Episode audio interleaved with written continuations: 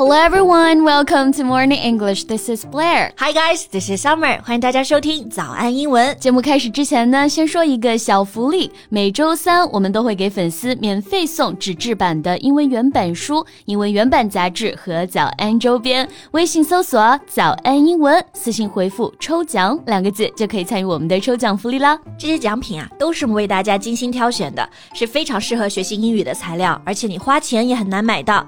坚持读完一本原版书、杂志，或者用好我们的周边，你的英语水平一定会再上一个台阶的。快去公众号抽奖吧，祝大家好运！过完年回来上班，就看到一条这样的新闻啊。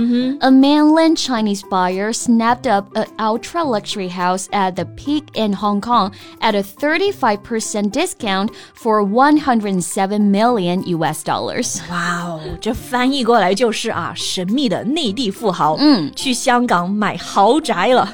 那这一栋豪宅有多豪呢？刷新了这个香港豪宅的交易记录啊，就是加上各种税呢，加起来斥资是九点六亿的港元，而且这还是便宜了百分之三十五之后的价格啊，买家好像还占了个大便宜呢。嗯，不过看到这个数字，我只想说，这个班确实不上好像没多大关系了。这富豪买豪宅，我们呢就看一热闹，班该上呢还是得上。还是得那这里的豪宅，哎，用的是这个词儿啊，叫做 ultra luxury house。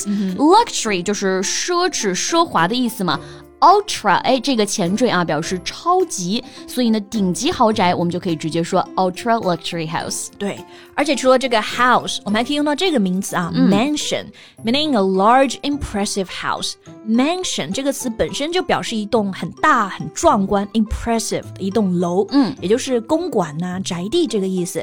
所以，比如说有的媒体报道就用到了这个词，luxury Hong Kong mansion sells at thirty five percent discount。对，动词呢用的是这个啊，snap up，meaning to buy quickly or eagerly，翻译过来就是可以说抢购啊。嗯对像我们平常抢购的是啥衣服啊、日用品 啊，人家这是 snap up，抢购豪宅。对，那到底谁是这个 mainland Chinese buyer snapping up the mansion？嗯、据说啊是深圳湾一号的老板娘， 但是身份呢也没有完全确定啊。不过不管是谁，肯定是顶级富豪没跑 啦。？对了，那是相当有钱啊！那今天要不我们就来聊一聊啊，如何用英语来花样表示有钱 Sure, hope we all get rich together. 那我们今天的所有内容都给大家整理好了文字版的笔记，欢迎大家到微信搜索“早安英文”，私信回复“笔记”两个字来领取我们的文字版笔记。 OK，那首先呢，我们来一个非常有文化的表达啊，叫做 as rich as Croesus。 Right，和 Croesus 一样有钱。那这个 Croesus 又是谁呢？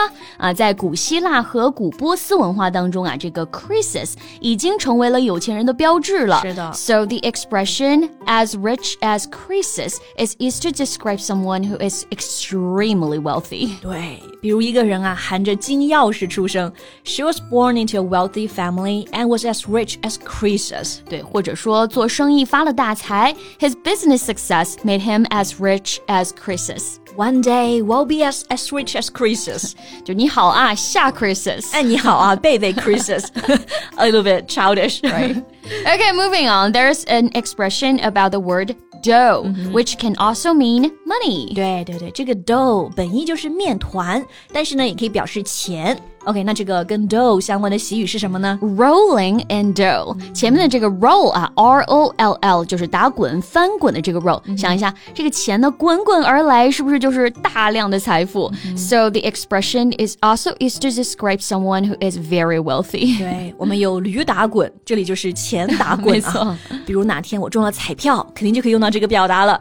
After winning the lottery, I'll be rolling in dough。，对，那这里的主语也可以是个公司啊。For example, after years of hard work, the company was finally rolling in dough. Yeah，我觉得像现在或者说是未来啊，可以 rolling in dough 的公司，是不是都是那种搞 AI 的科没技错公司了啊啊？未来的发展方向 啊 Right The tech companies will be rolling in dough。 Yeah, I think so. They'll definitely be swimming in money down the road. 哎，又来一个很形象的表达了，be swimming in money。哇，这个钱多到你可以在里面游泳啊！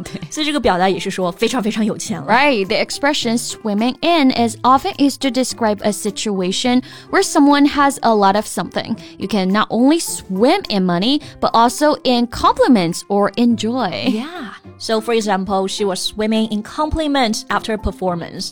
and Iowa women enjoy during the vacation.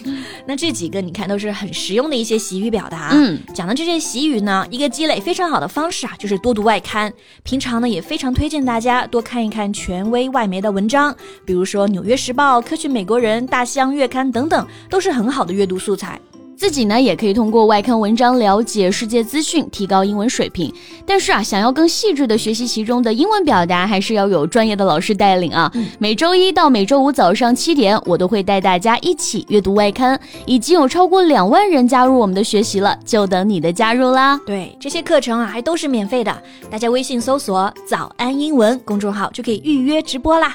就比如前段时间我也读这个《时代周刊》啊，嗯也正好碰到一个这种表达，叫做 “the Midas touch”。呀 I think we also mentioned this before. Right, the Midas touch 说的就是 Taylor Swift，、做什么呢都很成功，都能赚大钱。She has the Midas touch 这个词组意思就是说有这种点石成金的能力，干什么都可以赚钱啊。You're able to turn everything you touch into gold. For example, his business has been booming since he took over. It's like he has the Midas touch. 对，这个生意特别的红火啊，就可以用这个 booming booming business。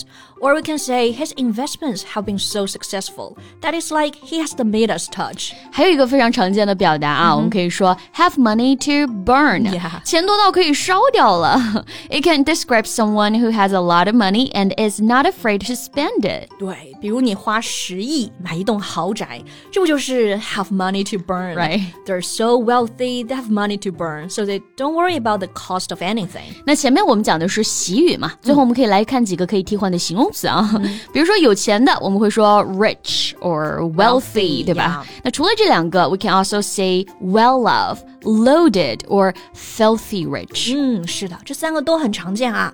第一个这个 well off 中间有一个连字符啊，就表示很富裕的，having a lot of money.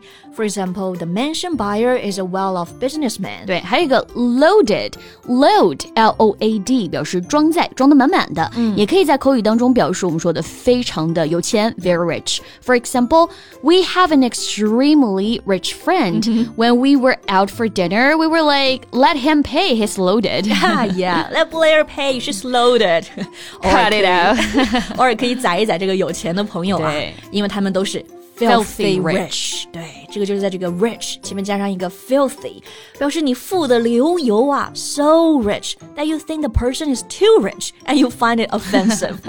那如果我能变得这个非常的 rich，我倒是不介意 being filthy. Come on, let me be filthy rich. 那录完今天的节目，我觉得我们离这个 filthy rich 好像又近了一步啊。嗯 那今天就和大家讲了这么多有钱的表达，新年里嘛，也希望大家啊都越来越 loaded。越来越 well loved.